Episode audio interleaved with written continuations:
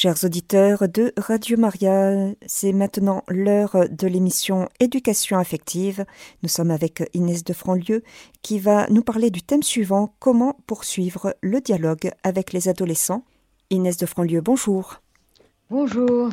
Alors, je suis toujours heureuse de vous retrouver dans cette émission, chers auditeurs, et nous poursuivons un petit peu notre, voilà, notre réflexion euh, sur l'éducation affective, relationnelle et sexuelle de nos enfants et de nos adolescents.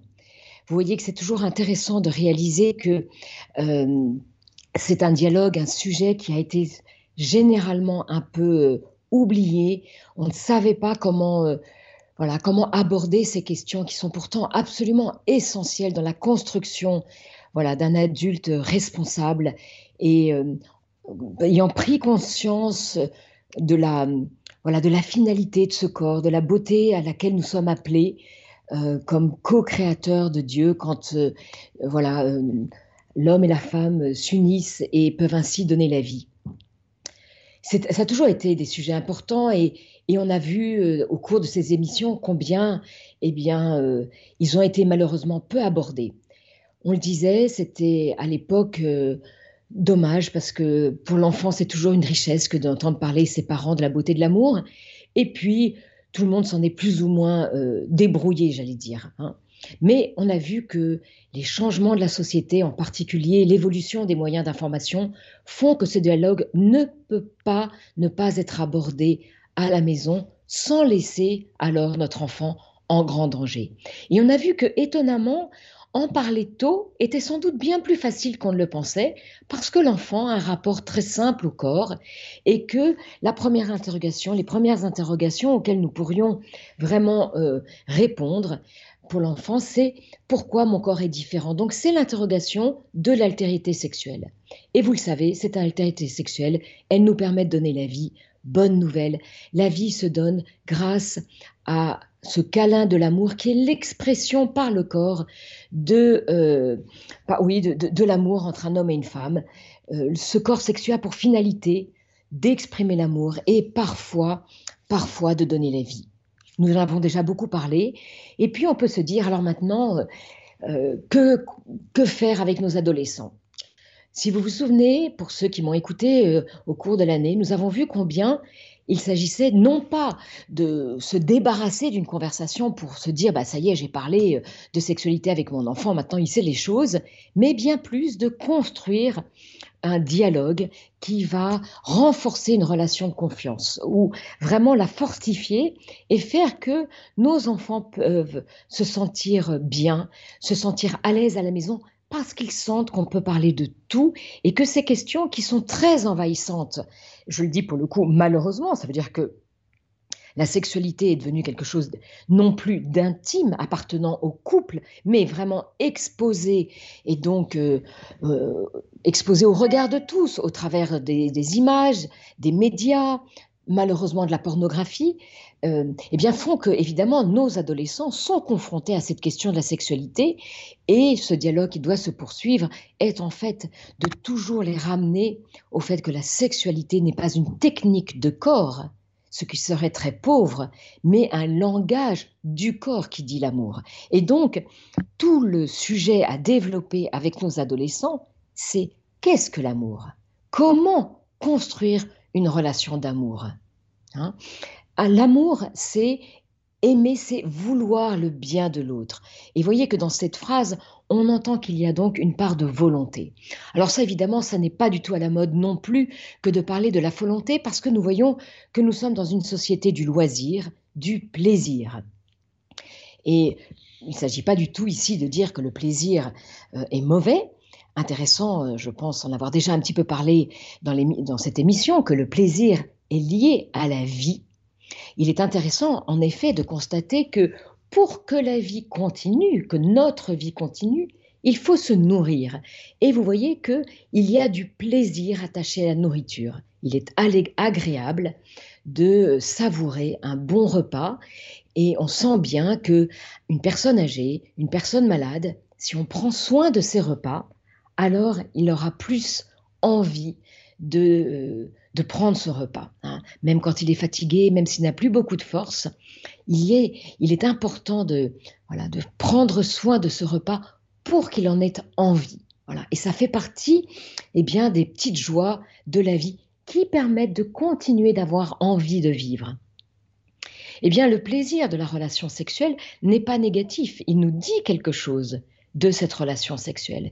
Il nous dit que cette relation, évidemment, euh, donne la vie, ou du moins le fait qu'elle donne la vie, il fallait qu'il y ait du plaisir, parce que sinon il n'y aurait pas eu beaucoup de bébés sur Terre. Donc vous voyez, je crois que là aussi, peut-être parce qu'il y a eu des spiritualités, je crois vraiment la spiritualité janséniste, a fait que beaucoup de chrétiens, beaucoup de catholiques ont eu du mal avec cette notion de plaisir, comme s'il y avait quelque chose de mauvais dans le plaisir. Attention, le plaisir est bon, il est attaché à la vie. Bien sûr, il peut devenir mauvais quand il est mis à une place qui n'est plus ajustée, c'est-à-dire recherché que pour le plaisir, que pour lui-même. Et là, il est intéressant de voir que ce plaisir peut devenir une addiction. Et alors, quand il est addiction, il devient une entrave à ma liberté et donc à mon bonheur. Donc c'est très important que les parents aient bien en tête que le plaisir est bon en soi, mais que ce plaisir ne restera bon que s'il est ajusté, que s'il est mis à la bonne place. Et c'est tout l'enjeu de la réflexion nécessaire à apporter aux actes que l'on pose. Voyez Et souvent, les parents, quand euh, l'enfant a une attitude euh, déplacée, négative, ont tendance à trop vite dire ça ne va pas. Il n'est pas bon que tu fumes. Il n'est pas, pas bon de faire ci ou il n'est pas bien de faire cela.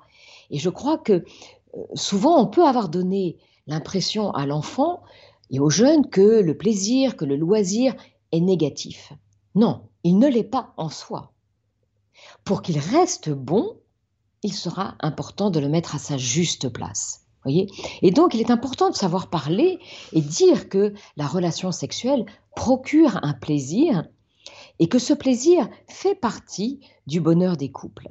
Donc, on a beaucoup à travailler, je l'avais déjà évoqué, euh, cette notion de plaisir et bonheur. Voyez euh, nos jeunes ont besoin de comprendre la différence entre le plaisir et le bonheur, et souvent c'est une différence qui n'est pas facile, qui n'est pas facile à faire. Or, en tant que personne, nous sommes appelés au bonheur. Les jeunes disent qu'ils voudraient être heureux. Bien sûr, aucun jeune ne m'a jamais dit qu'il cherche la galère. Non, et ça, ça serait d'ailleurs assez facile à trouver. Mais voyez, en tant que personne, nous menons nos vies. Nous ne sommes pas comme l'animal qui n'a qu'un corps et que, n'étant que corps, il est mu par un instinct. Cet instinct fait que, eh bien, justement, en termes de nourriture, euh, il va s'alimenter selon, selon sa race et donc selon son espèce. Et donc, euh, la lionne va savourer et, chasser une gazelle et la savourer. Il va être compliqué d'aller voir la lionne pour lui dire maintenant on va vivre végétarien. Évidemment, l'animal n'ayant pas de capacité à réfléchir, n'ayant pas de réflexion, il n'y a pas de changement de comportement possible. De la même façon, qu'est-ce qui va se passer en matière de sexualité?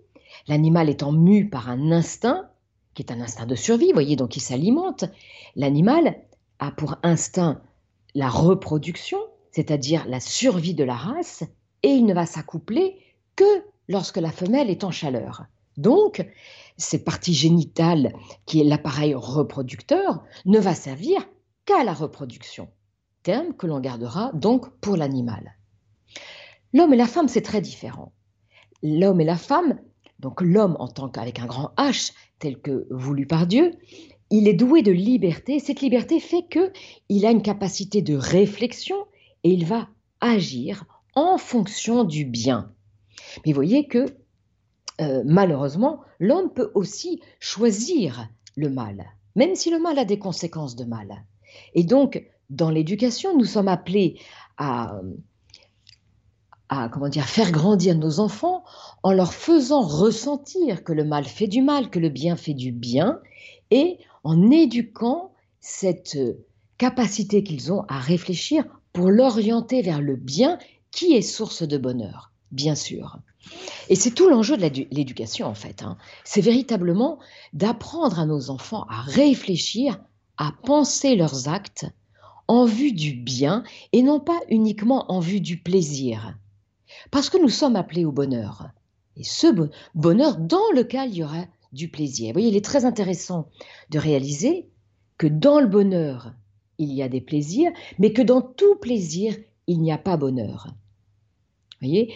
Et justement, le plaisir qui est devenu addictif, l'addiction, n'est plus euh, un plaisir qui construira le bonheur.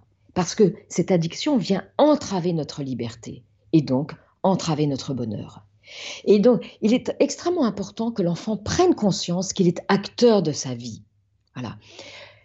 Nous, le parent, notre rôle est de l'éveiller, éveiller sa conscience, éveiller sa réflexion pour lui montrer, pour lui faire expérimenter que le bien fait du bien et que donc le bien est source de bonheur. Et voyez, c'est important de montrer que cette sexualité apporte, procure un plaisir qui fait partie du bonheur des couples. Et là, pour être plus juste, on doit dire qui peut faire partie du bonheur du couple. Pourquoi qui peut? Eh bien parce que c'est à l'homme, c'est à la personne humaine que de, réfléchir à ses actes en vue du bonheur. Et on va réaliser que le bonheur, lui, il se construit, tandis que le plaisir, il est immédiat. Et donc, construire un bonheur, qu'est-ce que ça, veut dire dans l'amour?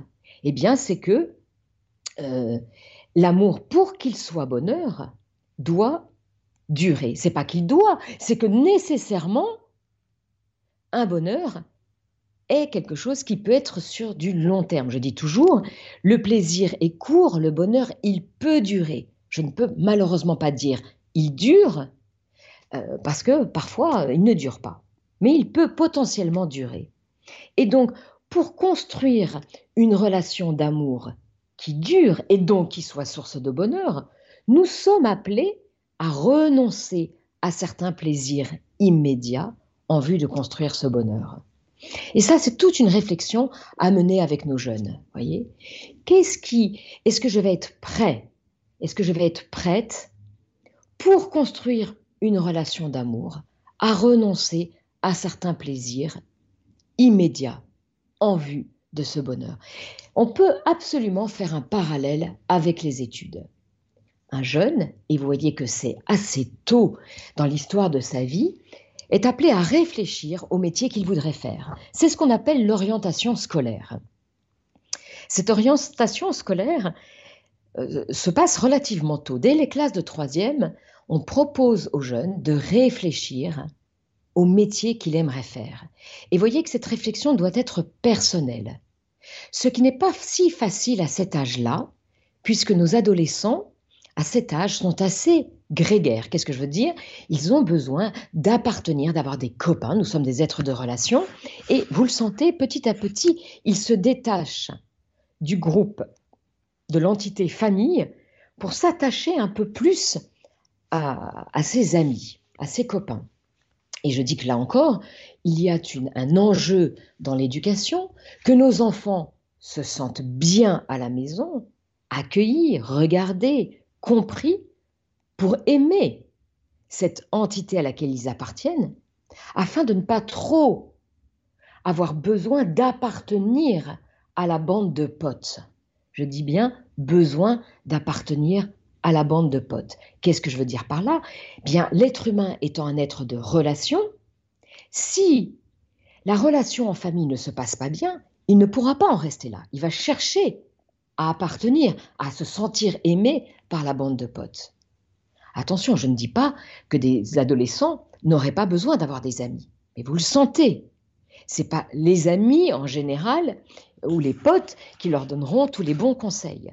Donc il est important de construire cette relation euh, voilà, saine, bonne, euh, où l'enfant sent qu'il peut poser des questions, qu'il est admiré pour ce qu'il est, qu'il est en confiance, pour que justement cette relation, ce dialogue puisse se poursuivre avec lui et que tout ne soit pas, ne vienne pas de la bande de potes. Et vous le sentez, dans le domaine de la sexualité et de l'amour, il est important que ce soit les parents qui puissent le construire, parce que malheureusement, avec les potes, ce sont les médias, etc. Et, là, euh, c'est rarement euh, ce qu'on souhaiterait pour lui. Donc, voyez combien ce dialogue, euh, ces relations harmonieuses en famille sont importants pour pouvoir continuer, poursuivre ce dialogue avec lui et faire réaliser à notre jeune qu'il y a un enjeu de bonheur, c'est-à-dire de quelque chose à long terme euh, dans, l'amour qui est à construire. Donc revenons à notre image des études. Euh, quand un jeune sait un petit peu ce qu'il aimerait faire comme métier, vous avez dû tous faire cette expérience que voilà avec votre enfant de réaliser que quand il a un désir de métier, il sera capable plus facilement de se mettre au travail parce qu'il a, a un objectif. Et capable de se mettre au travail, vous voyez qu'à ce moment-là, il va être prêt à renoncer à certains plaisirs immédiats, arrêter euh, son, euh, voilà, euh, sa série sur Netflix, ne pas aller avec sa copine faire du shopping parce qu'elle se met à travailler en vue de cet examen qu'elle a passé ou qu'il a passé le mardi suivant. Donc, pour construire ce métier qui sera source de bonheur, en tous les cas dans ce domaine-là, de nos études, l'enfant sera appelé nécessairement à renoncer, et je dis bien librement, parce que personne ne pourra le faire à sa place, à certains plaisirs immédiats. Et d'ailleurs, quand il a eu une bonne note à cet examen, quand ses copains lui disent Oh ben franchement, t'as du bol, bah, votre enfant à ce moment-là, il dit oh, non, attends, c'est pas du bol. Rappelle-toi, euh, en fait, je suis pas allé euh, faire du shopping, euh, j'ai pas, pas été avec toi au, Cinoche parce que j'ai bossé. c'est pas du bol. Eh bien, dans l'amour, cet objectif pour être heureux, eh bien, on voit que pour que on puisse vivre une relation de bonheur, nécessairement, c'est une relation qui va, qui doit pouvoir durer. Pour cela, est-ce que je vais être prêt, est-ce que je vais être prête à renoncer à certains plaisirs immédiats? C'est quoi ces plaisirs immédiats? Ben évidemment, c'est déjà dans les bras d'un garçon, déjà dans les bras d'une fille. Euh, je regarde de la porno, ben oui, c'est plaisir. Est-ce que tout ça va pouvoir construire une relation de bonheur? Eh bien, on le voit, on le constate, tous ces petits couples qui commencent si tôt, eh bien, on le sait bien, ne durent pas. Et on peut se dire, bah, c'est une, une relation de bonheur qui ne se construit pas, mais voyez que bien souvent, c'est même plus grave que ça. Je dis toujours, un examen loupé, un concours même raté, un contrôle foiré, bah, c'est décevant, c'est parfois énervant, c'est parfois, parfois extrêmement euh, euh, bousculant. Mais les blessures du cœur, elles, elles sont beaucoup, beaucoup plus longues à cicatriser. Un examen, ça se repasse. Un concours, ça se retravaille et on recommence. Les blessures du cœur, elles, elles sont souvent beaucoup plus longues à cicatriser. Et peut-être que certains auditeurs qui m'écoutent se disent oui, enfin là, vous parlez de, blessures qui sont lourdes, mais bah, quand ils sont en couple, en classe de cinquième, en classe de troisième, c'est pas très grave. Ah, quoique, quoique, voyez. Parce que moi, je suis étonnée de constater que des jeunes, voilà, autour de l'âge de 20 ans, peuvent dire moi, de façon, je crois plus en l'amour. Comment un jeune de 20 ans peut dire une telle chose? Ah, mais c'est sans doute qu'il a déjà, en fait, été blessé, peut-être plus qu'une seule fois, voyez. Il a été blessé par une relation qui s'est arrêtée. Et moi qui suis donc très très régulièrement dans les établissements scolaires, aujourd'hui, un jeune a beaucoup de mal à entendre que ça n'est pas encore le temps du couple, ce n'est pas encore le temps de la relation amoureuse le sentiment amoureux, et on va travailler sur la différence entre le sentiment amoureux et véritablement aimer, le sentiment amoureux, bien sûr, peut déjà exister. Un sentiment nous dit quelque chose de la situation. Et je crois qu'un sentiment amoureux dit que nous sommes faits pour l'amour. Mais le sentiment, eh bien, comme tout sentiment, je ne l'ai pas totalement décidé. Il me saisit. Et c'est pour cela que l'expression je suis tombé amoureux, je suis tombée amoureuse, elle est très juste. Je ne l'ai pas complètement décidé, elle me tombe un peu dessus. J'aime bien prendre la comparaison avec le sentiment de la peur. On parle de sentiment de peur. Et voyez bien que la peur, elle nous saisit et elle, aussi nous dit quelque chose de la situation. Elle nous dit qu'il y a danger. Eh bien, le sentiment, puisqu'il nous saisit, il est aussi très fluctuant. Ça va et ça vient. Et vous le savez, on peut tomber de nombreuses fois amoureux, de nombreuses fois amoureuse, comme on peut être saisi de nombreuses fois, à différentes occasions, par la peur. Eh bien, le sentiment, comme tout sentiment, il est aussi appelé à être conduit, à être géré. Et vous voyez que, en tant que parent, vous avez dû faire cette expérience que vous demandiez à votre enfant de descendre à la cave, vous chercher euh, une bouteille de lait, et puis euh, bah, l'enfant il vous disait non maman j'ai peur. Et un jour vous lui avez dit eh bien maintenant tu prends sur toi, tu descends et tu es capable d'aller me chercher cette bouteille. Il a pris sur lui, il est revenu tout fier de lui et lui avez dit bravo mon petit gars, Bravo ma chérie, merci d'avoir été chercher cette bouteille, tu as bien grandi, c'est-à-dire, eh bien, tu as appris à maîtriser une émotion légitime, mais qui est appelée à être conduite. Et puis, votre enfant adolescent, il fait de la montagne, un jour il a un peu peur, il est sur une vieille ferrata, il apprend évidemment à maîtriser sa peur, dépasser l'obstacle, et après, il est fier de lui. Eh bien, le sentiment amoureux, c'est du même ordre. C'est pas une fatalité, contrairement à ce que aujourd'hui tout le monde laisse entendre. Bah voilà, on est tombé amoureux, donc c'est normal, on se met en couple. Et vous le remarquerez que cette espèce de fatalité, que ce qu'on entend là, et que je vous le dis pour les jeunes, eh bien on l'entend maintenant, malheureusement, souvent aussi en conseil conjugal. Et oui, parce que ce sentiment amoureux, comme on le disait, il peut arriver et nous saisir de nombreuses fois, même encore lorsqu'on est engagé dans l'amour Eh bien, le sentiment amoureux n'est pas une fatalité. En tant que personne humaine, je suis appelée à le conduire, à le gérer. Et donc, comme je le disais, il nous dit quelque chose de la situation. Lorsque je suis euh, adolescent, il me dit que je suis fait pour l'amour. Est-ce que c'est déjà le temps de l'amour? Et pourquoi on peut se dire, ben, peut-être pas.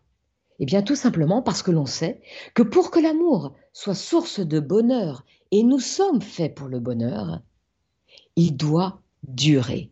C'est parce qu'une relation d'amour dure dans le temps qu'elle est source de bonheur. Alors nous sommes appelés à la construire, cette relation de bonheur. Et donc, comme je le disais, dans un premier temps, on est appelé à renoncer à certains plaisirs. Et oui, parce que se mettre en couple, sortir ensemble, c'est source de plaisir, parce qu'il va y avoir des gestes amoureux. D'accord? Et c'est pas que les gestes amoureux sont mauvais en soi, bien sûr que non. Mais c'est est-ce que ces gestes vont nous permettre de faire durer cette, euh, cette relation? On va voir que tout l'enjeu entre le sentiment amoureux et aimer, aimer qui est vouloir le bien de l'autre, eh bien, pour vouloir avoir ce mouvement vers l'autre, je ne serais pas prêt à me sacrifier, à vouloir le bonheur de l'autre sans être sûr que l'autre en vaille la peine. Et tout ça est un enjeu de connaissance. Pouvoir faire confiance à quelqu'un demande de bien le connaître.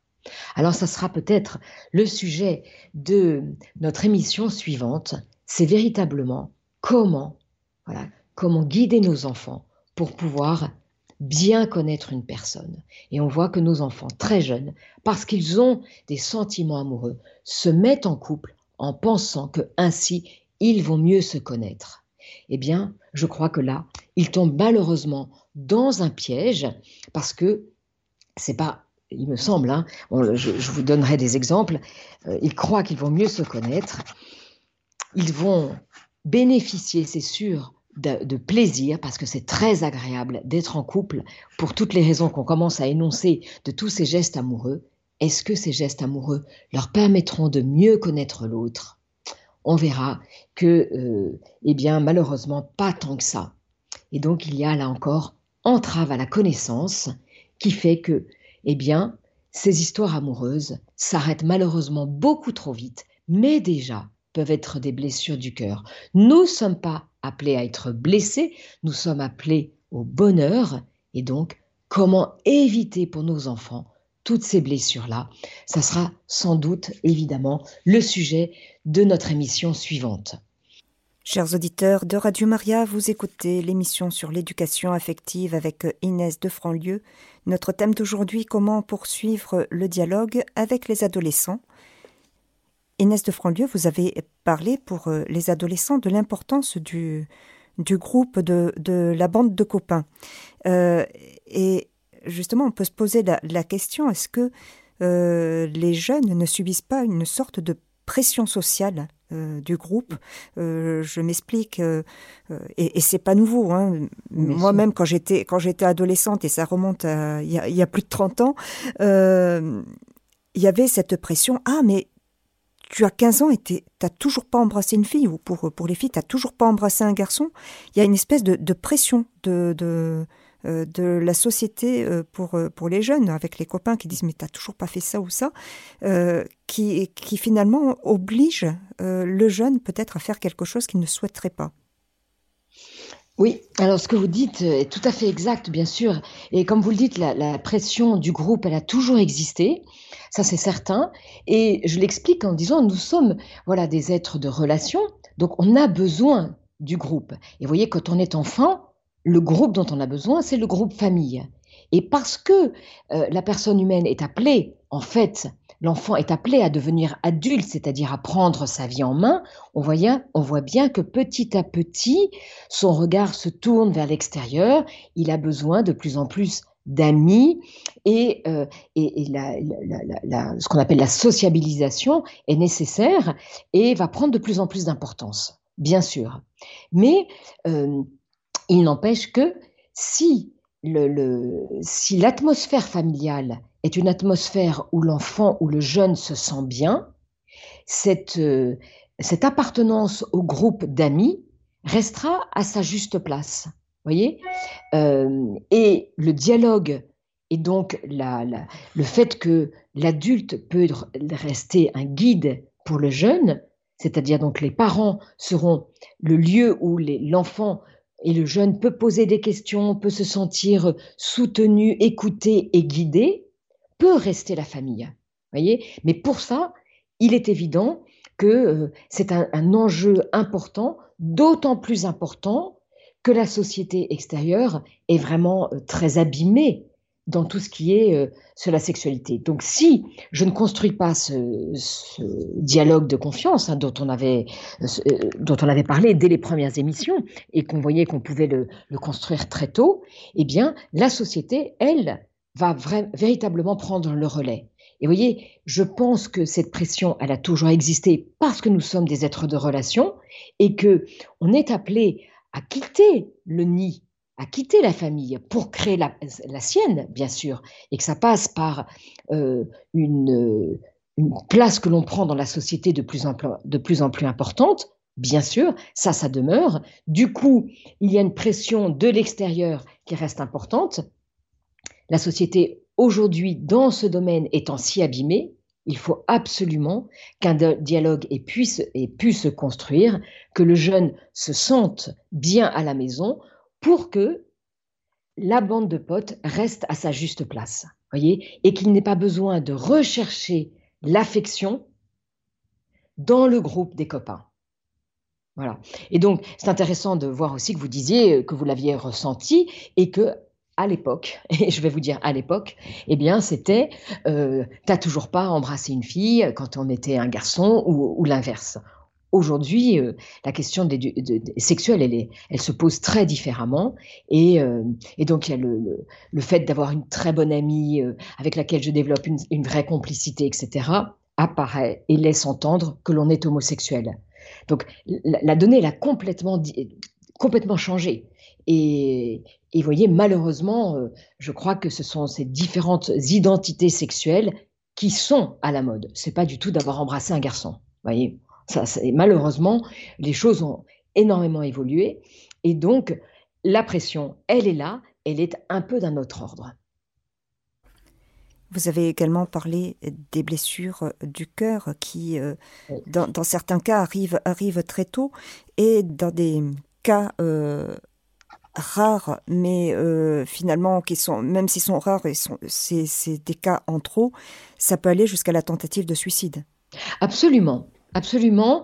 on voit que nos enfants sont voilà, sont blessés par ces histoires. Et moi, ce qui me bouleverse, c'est que je pense que le jeune n'a jamais eu autant besoin de, voilà, de construire des relations amoureuses, peut-être parce que il, se, il est objectivement seul. Hein, seul à la maison. Euh, j'aimais beaucoup, j'avais lu euh, le livre d'Alice Fernet euh, intitulé Les bourgeois. Et elle parlait, c'est l'histoire d'une saga, la saga d'une famille nombreuse. Et elle dit, à l'époque, on ne se sentait jamais seul à ressentir ce que l'on ressentait. Dans une famille nombreuse, on ne se sentait jamais seul à ressentir ce que l'on ressentait.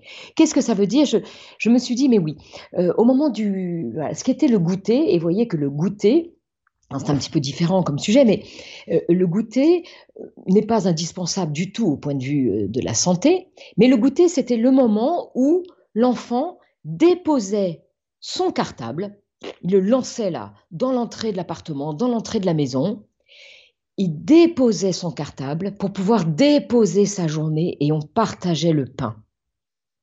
Bah, pour pouvoir déposer sa journée, il faut qu'il y ait quelqu'un qui soit là pour entendre qui soit là pour écouter. Et on partageait le pain. Et vous voyez qu'aujourd'hui, eh bien, on a des madeleines ou des gâteaux de, euh, voilà, euh, qui sont euh, empaquetés individuellement. il n'y a plus ce lieu d'écoute où on partageait ensemble. Et donc on rentrait, on disait bah moi mon prof de maths, j'en ai marre parce que il est vachement trop sévère. Et vous aviez le grand frère qui disait ah oui, moi quand je l'avais eu. Et là en fait, voilà, tout de suite, ce sentiment euh, difficile, douloureux était apaisé parce que le, grand frère disait ah ouais moi aussi quand je l'avais eu c'était dur et tout mais tu vois.